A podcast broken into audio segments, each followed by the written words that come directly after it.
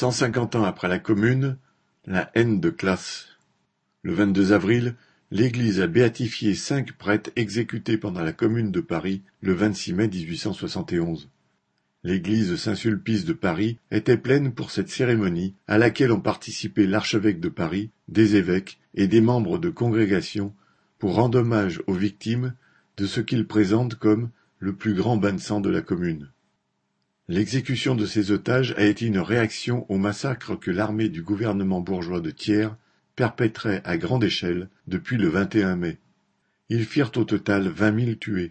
La justice bourgeoise décida ensuite l'emprisonnement de quarante mille hommes et femmes, dont la très grande majorité étaient des travailleurs.